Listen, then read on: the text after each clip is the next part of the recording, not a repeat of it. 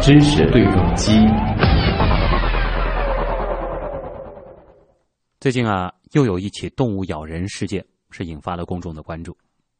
昨天，八达岭野生动物世界是公布了监控视频，画面显示啊，一名男子在驾车经过马来熊园的时候呢，是私自开窗投喂食物。这个时候，一只熊走了过来，叼起食物在一旁吃了起来。而看到之后呢，哎，又有一只熊也围了过来，扒着车窗啊，就试图把头伸进车内，结果呢，就把游客的左臂给咬伤了。我们先来听北京电视台对这起事件的相关报道。八月十八号，游客陈先生驾车和朋友到八达岭野生动物园游玩，在买完票并在安全承诺书上签字后进入园区。陈先生在购买了一些投喂动物的饼干后，来到马来熊园。虽然入园前工作人员叮嘱过猛兽区禁止开窗，但因为看到别人投喂也没有什么事儿，陈先生就把车窗打开了一条小缝，往外扔食物。没想到意外发生了。哎呦！哎呀呀呀呀！咬人了！咬着了是吧？哎呀！有两只熊朝我这个走过来，玻璃的小缝，给它扔出去了一些吃的。现在很多车都有这个功能，就是它那个玻璃有一个防夹的功能，因为受到一个力的时候，这个玻璃就会自动往下掉。当这个熊一扒这个玻璃的时候，这个玻璃突然之间就降下来了，赶紧去是把那个玻璃想关上，但是怎么都关不上，因为这个头伸进来就一下子咬住我这个手臂。我的第一反应就是要挣脱它，我不顾一切的我就把车往前加油往前走。事发后，园区巡逻车对黑熊进行了驱离，工作人员对陈先生受伤的左臂进行了消毒处理。近两年啊，野生动物园内动物伤人的事件并不罕见，而每一次呢，都是因为游客不顾园区的规定，私自做出一些危险的动作。为什么在猛兽出没的地方，总会有一些人心存侥幸，铤而走险？而这些举动的背后，是不是也反映出了人们对于野生动物习性本身的不了解呢？这里呢，其实是带出了一系列的问题啊，比如说野生动物园里的动物，哎，它虽然是圈养着的，那它到底算不算是野生的？即使是圈养的动作，都这些动物，它们的野性是否还依然存在呢？对于动物来说，它们到底有哪些习性可能是我们意想不到的？而我们的哪些举动又会引起它们的攻击行为？又或者自驾游览野生动物园，我们到底需要注意什么？如果是自驾，这个本身它到底安不安全呢？接下来的时间，我们就会和大家一起来聊一聊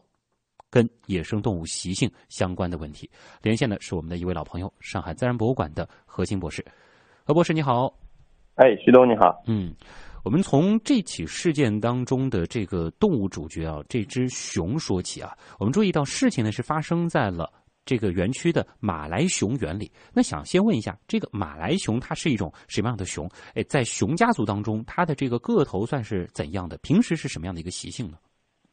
呃，其实呢，我们说我看这个新闻啊，我也看到那个图片，嗯，就是包括新闻里面所讲的，说是到那个马来熊园区，然后被熊咬了。但其实我们看这个图片的话，我我看是更像一个黑熊把它咬了，就是胸口好像是有一个白 V 在，是吗？对，那其实呢，我这里就可以，就是我们跟大家简单介绍一下，就马来熊和黑熊啊。啊，其实呢，呃，马来熊园区当然可能主要养的是马来熊吧。然后马来熊呢，其实我们说是，呃，相当于现在世界上最小的一个这个熊科的动物。嗯。就是它是一个单属的物种，就只有马来熊属，只有这么一个马来熊这样一个物种。啊，然后它呢，其实是我们刚才说它是最小的。那么其实它生活的地方呢，主要是在东南亚，我们这个亚亚洲的东南亚这样一带。那么包括我们中国的这种，我们说云南啊这些地方也有少量的种群，很少。嗯。那么其实主要在东南亚这个地方生活的，也知道大家也知道那个地方是蛮炎热的嘛。所以马来熊跟其他熊相比的话，它其实是，呃，很明显的特征就是身上这个毛是蛮短的，就是不是有那种很长的那种毛的那种情况。嗯。然后呢？它其实主要吃的东西还是，我们知道熊这一类动物大多数吃的都是比较杂食的，而马来熊这样的动物，尤其是生活在热带嘛，它所以比较喜欢吃那些果实啊啊，包括我们说主要还是以果实为主吧。相对来说，它的肉什么吃的少，肉是吃的很少的，嗯，就可能东南亚那边它获取食物的这个渠道也是找这些果实可能更容易一些。对，而且它还有一个特征就是蛮喜欢吃虫子的，就包括白蚁啊或者其他的虫子，因为它那个舌头很长。如果大家有在这种动物园见到过马来熊的话，会看到这个马来熊的舌头跟它的呃这个头呀相比的话，是比例是很长的。马来熊，嗯，马来熊虫子，哎，核心刚才提到了，就是说马来熊有一个很重要的特征，就是它的这个个头在熊科动物当中是最小的。那它的成年体通常是多高，或者说是这个多大呢？能比划一下吗？呃，其实我们说呢，马来熊可能只有一米二到一米五这么一个高度啊，就还是它是比较就是上肢离地的状态下站起来，也就是一米二到一米五这样的高度。对对。哦，那的确是很小的。那么就是据你从这个视频当中来判断，就是这一次呃咬伤游客的那只熊应该是黑熊了。对，我们看那个，因为网上包括新闻里的照片也只有一张，那个他坐在车里面往外拍的嘛。我看那个样子应该更像黑熊，嗯，因为黑熊它其实毛还蛮长的嘛，就是看它那张图片的话是有点像黑熊的。然后我们也看到这个媒体的很多报道也呃也是比较乱混乱吧，就是他就会说是在马来熊园区，然后有的写的是被马来熊咬了，有写的是被黑熊咬了，可能大家对这个黑色的熊可能。呃，都会误以为就是黑熊了，其实并不一定都是啊，就可能呃是在马来熊园区，但是也有可能他也养了其他的呃这种小型的熊吧。因为其实我们说的这个黑熊，其实它应该在中文标准名应该叫亚洲黑熊，就是我们中国大家也知道这个有时俗称叫那个月亮熊嘛，就是它的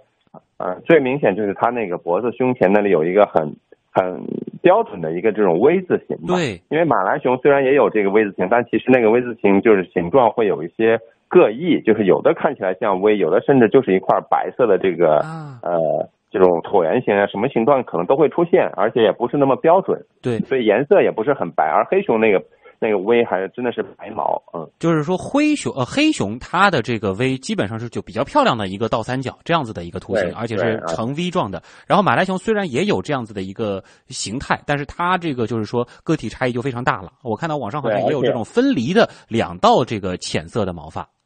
对，而且偏这种浅棕黄色吧，就是马来熊那个 V 啊，而且亲缘关系上就是说马来熊和这个黑熊其实还是离得挺远的。呃，就是我们说它都是熊科的动物，那么马来熊呢是这个熊科的马来熊属的唯一一个物种，而这个黑熊呢是啊熊科的这个熊属的。那么熊属的动物呢其实是蛮多的了，就是大家都我们平常知道那些，比如说亚洲黑熊，就我们说这个黑熊啊，就是熊属的。另外，比如说大家都会说这个棕熊啊，标准中文名称我们把它叫棕熊，但其实很多时候有时候会叫灰熊啊，叫什么这种，其实它也是这个。熊属的，然后包括这个，还有北极熊，还有这个美洲还有一种黑熊，那么其实都是熊属的，而马来熊呢，跟它就不是一个属了。嗯，那其实，在熊家族当中，这个马来熊还算是一个诶比较相对远一些的分支了。对，相对远一点，就不是我们最熟悉的那几种熊的，不是最典型的熊了。这个某种程度上来说，呃，那黑熊它的这个习性又是什么呢？它的这个食物来源构成呢？相对来说，我们说黑熊主要分就是亚洲黑熊嘛，它主要分布在包括我们像中国啊这样的比较，就跟马来熊相比，它生活的地方要更寒冷一些。那么所以呢，它吃东西呢，其实也是比较偏杂食性的，但是它毕竟比马来熊要就是吃的食物里面的肉食肉食性的这个食物的含量要更多一些。哎，以前听到过一个俗语，说是这个熊瞎子这个掰苞米，指的就是这个黑熊吗？呃，对，应该是因为其实黑熊呢，当然也会吃很多植植物性的食物，包括我们说跟马来熊一样，也很喜欢吃这种，因为熊们都蛮喜欢吃这种蜂蜜啊这样一类食物的。但其实相对于热带地区呢，它应该它需要摄入的可能更就是比例来说的话，它可能会吃更多的一点的这种，比如说呃这种肉食性的一些东西，就是相对于这个马来熊来说了。啊，黑熊的话个头就要比马来熊大很多了吗？对，黑熊这呃也是相对大一些吧，因为黑熊其实体型也并不是很大的熊嘛。嗯，其实我们说刚才我们说马来熊大概是一米呃呃一米二啊一米二到一米五这样一间，而我们说这个黑熊呢，呃它其实哦我们刚才说那个应该就是体长啊，就是其实并不是说它站起来这个高度，就是它我们说动物都是说体长的嘛，对对对，它其实就是从它的头啊然后量到它的这个尾端这样的一个距离，然后。亚洲黑熊的话，它体体长在一米四到一米六，其实也没比马来熊大到，就是这个体长没有大到哪里去，但其实它的体重是要比马来熊大很多，因为它体型更壮、更哦更宽嘛，这种嗯而且身上毛发这种其实也会更多。嗯，嗯，那是不是说相对而言，就是说黑熊如果说是对我们人类产生这个攻击行为的话，它就会危险的多了？对，因为呃，其实我刚刚去看这个数据啊，其实这个黑熊的体重可能要比马来，虽然体长可能只比马来熊大一些，但是它其实体重可能比马来熊要接近大一倍这样的一个体重。嗯，就是它其实是很胖的熊因为它生活在更冷的地方，所以整个这个脂肪含量要高一些的。嗯，那我们干脆就是，所以如果、嗯、对说如果在野外，比如说真的遇到马来这个黑熊呢，其实肯定比马来熊要危险很多了。啊，就这两种熊而言，它们本身的这个攻击性强不强呢？其实我们说，对于野生动物啊，其实对于人来说，它其实攻击性都存在，但是在现在这个这个条件下，其实呃，单看这两种熊的话，它其实我们说在野外，它主动攻击人这种几率都是很低的，因为它们本身并不是呃，就是说以肉食性为主，或者说这个呃攻击性很强的熊。那么大家也都知道一些，比如说我们刚才有说到过这个北极熊和棕熊啊，那其实这就是攻击性很强的熊，因为它们本身食食物含量里面这个肉的含量就是很大，尤其像北极熊这样，它纯粹是以肉为食的这个动物，那其实它的攻击性、它的体重这种这种级别的，那是远远大于这种我们说的这个黑熊和这个马来熊了。就在北极熊眼里看来，我们和海豹可能也没有什么太大的区别。这个本身就是它的一个这个重要的食物来源，因为它就是吃肉的。那对于灰熊来说，可能这个也是比较常见会攻击一些这个哺乳动物的，所以这个它本身是具有攻击性的。但是马来熊和黑熊本身在野外，因为它有其他的这些食物来源，所以在嗯无非嗯必要或者是自己本身受到威胁的情况下，它通常是不会攻击人类的。对，不会攻击的。啊，那么在什么样的情况下，又可能促使它们产生这种攻击的行为呢？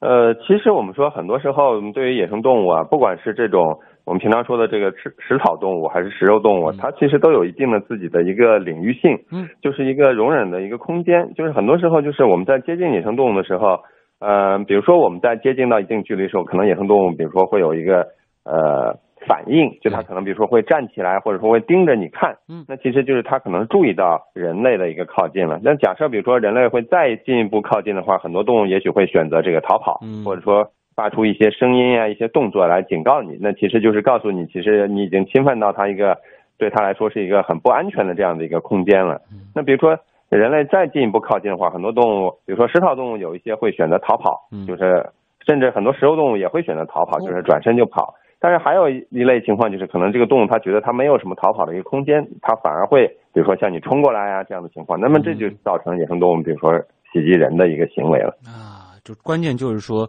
他会去判断你的这个所处的位置，包括你的行为是不是要对他产生直接威胁了。如果他来不及逃了，或者是怎么样，他可能就会选择攻击来自卫了。对的啊，呃，何博士，我知道你是经常会到野外去做一些这种动物方面的考察的，在你之前的这个考察经历当中，有没有遇到过一些呃相对比较危险的情况呢？就或者说是不小心进入到了动物的领地呢？呃，这种情况其实我们说，因为像我自己做很多这种呃，包括这种考察调查呀，这种都是在我们中国的这个呃，尤其是东部地区嘛。嗯那么其实我们知道，在这个东部地区，其实现在已经很少有这种呃，比如说猛兽出没了。那其实我们说也没有遇到过这种情况。但是比如说像我个人自己的一些经历的话，那比如说去这种呃国外啊或者什么地方的话，那你比如说像这种非洲的话，那可能这种野生动物会离你比较近。那么这种情况下，比如说遇到这种象，那么其实就是蛮危险的，就是它可能会离你比较近的时候，还是有呃，就相当于你肯定我们对于人来说，我们肯定要小心行事，不要发出声音，能避免造成它的这个紧张，反而会攻击人类。嗯那么在国内这种情况，其实呃，如果想遭遇野生动物，还会遇还要有这种呃蛮危险的情况，我相信可能呃大多数人都不会有这样的一个经历啊。那么包括我我自己的一些这种呃同这种同领域的一些朋友呀、同事，可能他们遇到过，比如说在这种啊、呃我们说青藏高原啊这样的地方，可能遇到遭遇到这种黑熊呀、遭遇到狼这种情况是有发生的，但是相对来说也没有造成这种攻击事件，因为大家都知道这个很多动物，就刚才我讲，它会有一个容忍距离，它可能会出于好奇，可能会碰到了人类，接近人类，但是他们更多时候会还是会选择离开啊，嗯就不会去一定要去攻击人类了。就是在他们的眼里，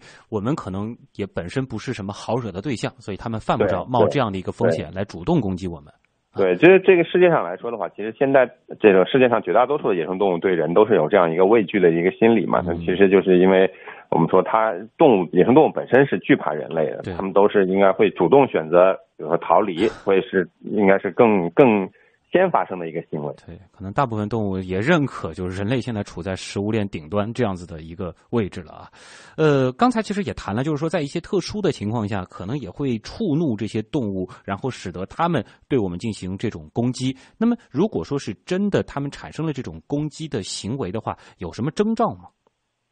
我觉得这个征兆其实也很难说，尤其是我们刚才在讨论呢。啊，主要我们讨论的这样一个背景都是在这个真正的这个野生的一个条件下嘛。那么其实这种征兆你是很难把握的，因为你可能我们也不知道什么时候会遇到这样的野生动物。但是我们说今天这个我们讨论这个新闻，主要它讲的是在这个野生动物园嘛，尤其是那个已经很著名的这个八达岭野生动物园了。那么其实我们包括之前那个老虎伤人的事件，大家也都去探讨过这样的一个环境。那其实跟野外环境是完全不一样的，因为。在这种环境下面呢，这种包括熊啊，包括老虎，它们其实是蛮习惯于人类的一个投食的。对。那么在这种条件下，其实它们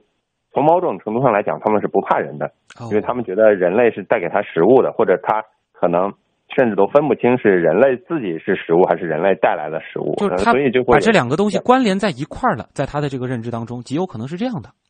对，所以他们并不是我们说真正的在野外的那种，比如说马来熊或者老虎的这样的一些习性了，对不？所以他比如说看到。人或者看到车，他会选择主动过来，因为他知道这会带来就会得到食物，那么所以就可能会造成一些不正常的一些行为了。何博士其实带出的一个让我可能觉得有点大吃一惊，或者说比较反我们这个这个或者说是这个惯性思维的一个观点，就是说，相比于野外的这些动物，反而有可能就是在野生动物园的这个动物，如果说你和它近距离接触，它们会更加危险。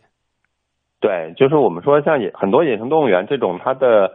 卖点可能就在于，比如说人能跟野生动物接触啊。那其实我们说这会造成一个误区，就是大家大家误以为野生动物是可以这么接触的，对，甚至可能会导致，比如说有一些人可能啊有一些经历，比如说在野生动物园里面，我觉得就是比如说触碰过动物，或者说或者给动物投喂过，然后真正比如说有机会去国外一些这种真正自然观赏野生动物的地方，反而会呃。丧失警惕心理吧，就是不断的去靠近野生动物或者去触摸野生动物，这个反而会造成在真正野生条件下这个动物对你的一个攻击。那么其实这也是我们说国内的一些野生动物园这种。经营模式的一个这种不太好的一个地方。嗯，这里呢，其实还是要和大家再来这个强调一下啊，因为刚才其实也在探讨，就是野生动物园里面的这个动物，它到底我们说野不野生，或者说它的这个野性到底怎么样？因为很多人可能会有这样一种认识，就比如说，可能看到这个野狗会比较这个提防一些，但是看到如果是人养在家里的呢，这个像这样的宠物犬，大家就会觉得这个很安全，所以呢，这个就会推而广之吧，觉得野生动物园里的这个动物它是养。着的，所以感觉就会更温顺、更驯服一些。但事实上，其实这个可能是对于饲养员而言，并不是对于我们游客而言，是吗？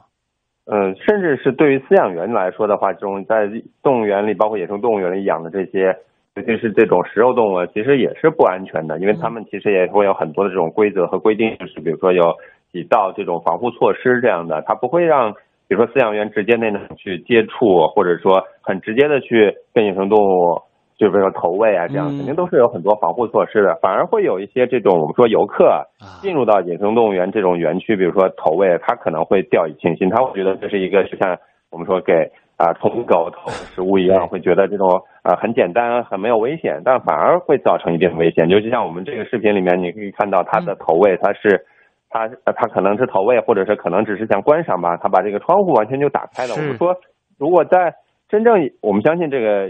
甚至在八达岭野生动物园这种，它的正常饲养的投喂，肯定也不会是把整个窗户全部打开，全部去投喂。它肯定是，比如说有铁栏杆呀这样的，然后去投喂，也是要专门一个这种投喂车，也是给这个工作人员这个做好防护了。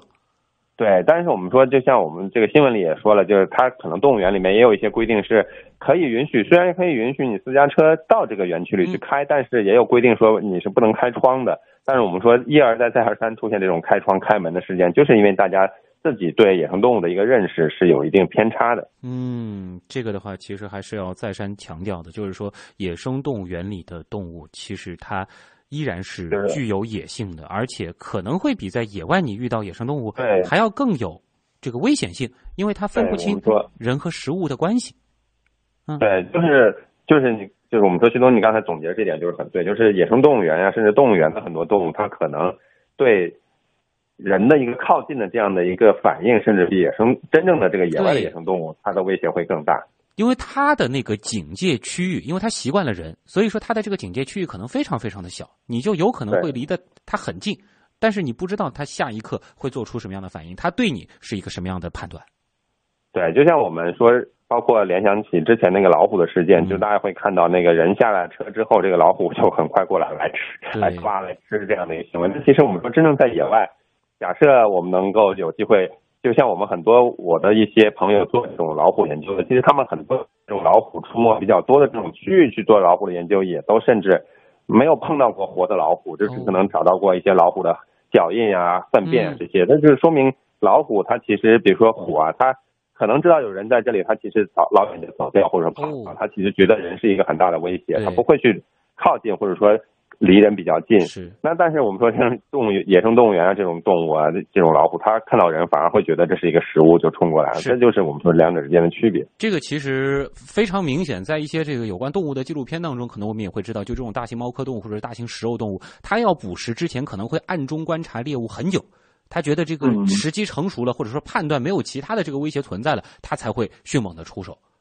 对，就是我们说真正的野生动物，它其实。比如说像这种虎啊，像这种熊啊，它们在野外，它其实多多少少总归会跟人，呃，有一定的接触。比如说它很远的，它所居住的这片区域可能被人正在开发呀，或者利用，那么看到人类的一些迹象，那其实对野生动物来说，这都是很很令他们所惧怕的。所以他们不会把人作为一个呃食物的一个这个选择的来源。而在我们说这种呃，包括动物园啊、野生动物园这种，它其实比如说真的有一个人出跳入这种虎圈啊、虎园，或者像我们说这种开窗户呀。跳下车呀，这种那其实对于对这这里面所圈养这些动物来说的话，那其实它会觉得这是一个潜在的食物了，他反而会有一些这种呃，比如说攻击的一些这种准备和那可能会攻击人类，因为它太习惯了看到人就有吃的这样子的一个这个链条了，这个可能已经是甚至达到了这种条件反射的状态了。对于我们来说，这就不是什么好事儿了。嗯，对，这也并不是这个野生动物的这个真正的一个习性。对，呃，还有人其实提出了说，是不是说，比如说在这个野生动物园里边，咱们这个像是开车进入啊，或者说有人在里边做一些这种冒冒失失的这个行为，对于动物来说是侵犯了它的这个领地呢？嗯，我们说这个，其实在这个野生动物园里面，其实，呃，就我个人而言的话，我觉得这并不存在一个领地的这样的一个说法了，因为我们说真正的如果。是一个领地的，对，这在我们这个野生动物这个角度来讲的话，所谓的一个领地，比如说一个熊或者是一个老虎 这种，它领地范围是相当相当之大的。像野生动物园啊这种的一个环境，它其实一个圈子里面养了很多只嘛，那其实对于这些动物来说，它并没有什么领地了，因为它们已经是完全重叠在一起，而且也没有什么正常的一个就是正规我们说野生动物应该有的一个行为。那比如说我们说很明显的，比如说这些熊是待在一起住的，那其实真正在野外。这种黑熊啊，包括马来熊，它其实大多数时间它并不会有很多熊待在一起，它们都是比如说繁殖期的时候才会汇聚在一起，而之不繁殖的时候，可能相互之间都会有很远的一个距离，就是相互之间它们有领地的一个区分。像包括老虎更是这样，它们的一个领地范围是相当相当之大的，肯定就我们一直说嘛，一山不能容二虎这样一个道理。但是在野生动物园这样一个环境里，可以看到这种包括是虎啊，还是这种熊啊，可能都是一大堆养在一起的。那么，所以它们其实已经不具备这种正常野生动物的一个领地的这样的一个反应了。所以。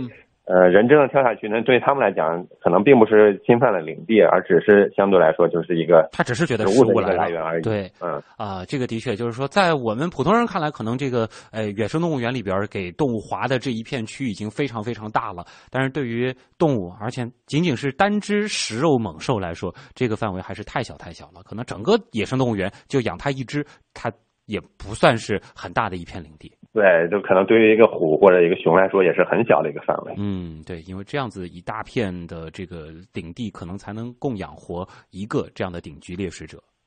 对啊，呃，还有一些这个细节的问题啊，因为当时其实，在那个时候老虎扑人事件发生的时候，网上呢就有一些帖子啊，这个有一篇我印象挺深的，他就是说千万不能背对老虎，说这样呢会激发他们的这个狩猎行为。我们今天不管，就是说我们是在野生动物园还是在这个野外遇到了这样的这个猛兽，呃，是不是说都不宜背对他们呢？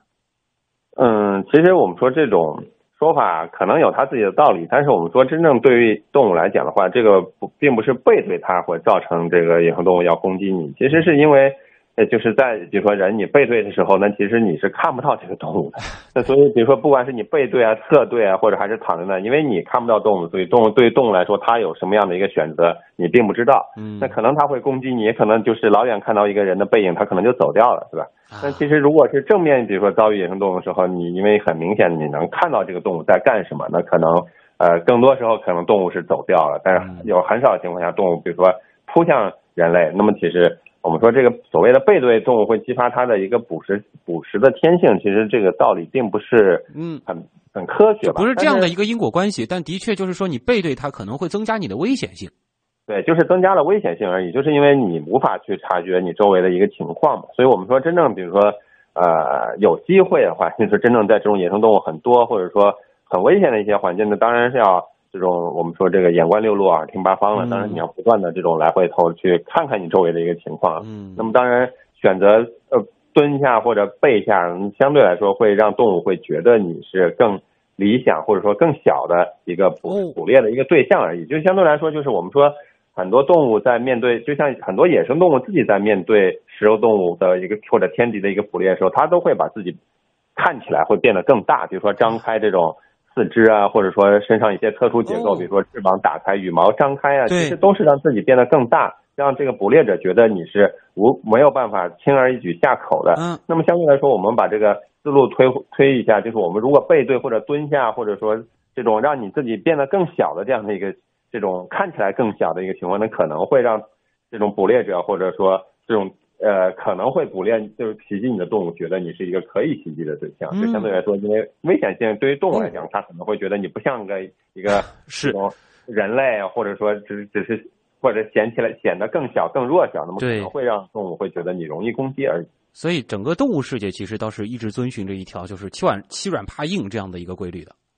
对，就是我们说动物在衡量。在去捕猎的时候，再去攻击的时候，肯定是要衡量自己的一个利弊嘛。那么，如果一个很大的一个动物，它它要去攻击，就是就是去跟自己来比的话，一个很大动物，如果它想去攻击的话，那其实它肯定会要衡量自己能否，比如说攻击而不受伤。那么相对来说，对于野生动物来讲的话，如果在一个野外，它如果啊，攻击没有成功还受伤的话，那其实对于这个动物本身来讲的话，它其实自己的这个生存几率会下降很多。这个逻辑上的确是非常通顺的啊。呃，这样子想来的话，如果说在一些比较极端的情况下，比如说可能你到这个国外某一个这个环境特别好的这个地方去旅游，然后你落单了，不小心正面遭遇了一只猛兽，这个时候倒是不要这个盲目的这个背对着这个惊慌而逃。这个时候对很多时候我们说真正当然这样机会很少，但真正有这样的。呃，几率，比如说你在野外遭遇这种野生动物之后，选择逃跑肯定是不是一个上策了？因为对于很多野生动物来讲的话，你的逃跑反而也许会激发它的一个这种追逐的这样的一个本性。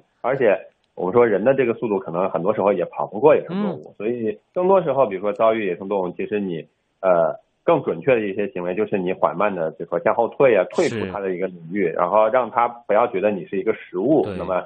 啊，如果实在比如说我们真的有这种野生动物遭遇你很近的这种情况，你其实呃，我们说说的简单一点，或者说更通俗一点，就是你的张牙舞爪呀、大叫大喊呀，可能会让动物会觉得你更具威胁性，那么这可能会增加增加你一些你生存的一个几率。嗯，因为想起我曾经的一个遭遇，就是面对了一群野狗。那个是在一个比较偏僻的地方，当时其实情况挺吓人的，是这个晚上啊，然后有大约数十只吧，然后呢是对着我这个大吼大叫，可能是我不小心进入他们的领地。当时呢，我就采用了一个策略，就是呃面对着他们，然后呢这个是显得相对比较淡定，然后缓缓的往后退。他们开始会往前进，但是他们前进的这个速度其实也非常的慢。当我退出一个距离的时候，他们其实也就不追了。对，就其实就是可能是这种情况下，可能还真的是比如说侵犯到了动物的一个领领地了，或者怎么样。其实你只要选择缓慢退出就行了。嗯，呃，前面其实我们一直在讨论一些这个猛兽啊，包括这个食肉动物。那么反过来，因为这个有的时候我们可能看到一些这种这个食草动物啊，大家也会想是不是说可以这个喂喂它们什么的，这个是不是说也是需要注意一些细节的，否则也有可能被它们伤害呢？当然，大象这种可能大家知道，这个它还是有危险性的。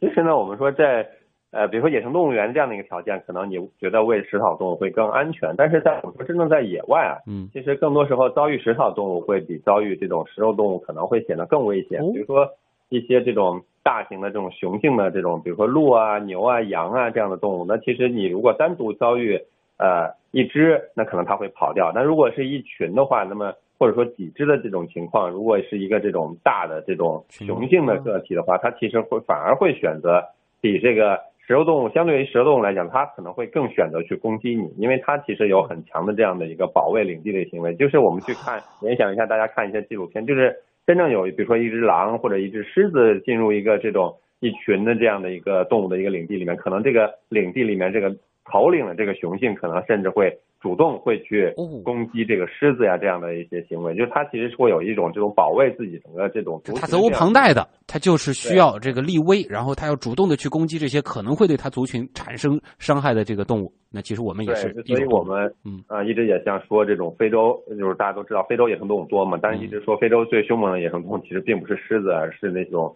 野牛啊这样的动物。那其实它的威胁性可能对人来讲的话会更大哦。因为其实这个暑假，我看到这个朋友圈里，可能有一些朋友现在的这个生活条件越来越好，而且出去旅游呢，可能已经哎，像是这个欧美一些国家已经去腻了，开始会尝试，比如说去非洲，可能去看看动物，或者是去南美。其实这个也要给大家提个醒了，到那儿去的话，一定是要注意，就是和野生动物你要保持一个距离，对自然有一个基本的敬畏之心。对，就即使是比如说这个动物看起来很不怕人，或者说很容忍你的一个接近，但是我们仍然要跟野生动物保证保持一定的距离。比如说，就是不要把我们在动物园里面那些习惯带到这个真正的野外环境里，比如说去投喂它、去触摸它、会去或者说极端的去靠近动物，那其实都可能会有一定的威胁，甚至甚至从。动物的角度来说，可能会对他们的生活造成一定的影响。对，虽然说我们一直说这个动物是我们的朋友，但是你在野外遇到这样的朋友的时候，请不要过于激动的去跟他产生这些亲昵的行为，哪怕是人和人之间也有一个礼貌的距离，和动物其实我们应该保持一个警戒的距离。对的，嗯，好，那今天也再次感谢我们的老朋友，来自上海自然博物馆的何鑫博士和我们带来的分享，谢谢你，再见。哎，谢谢主持人，谢谢大家，再见。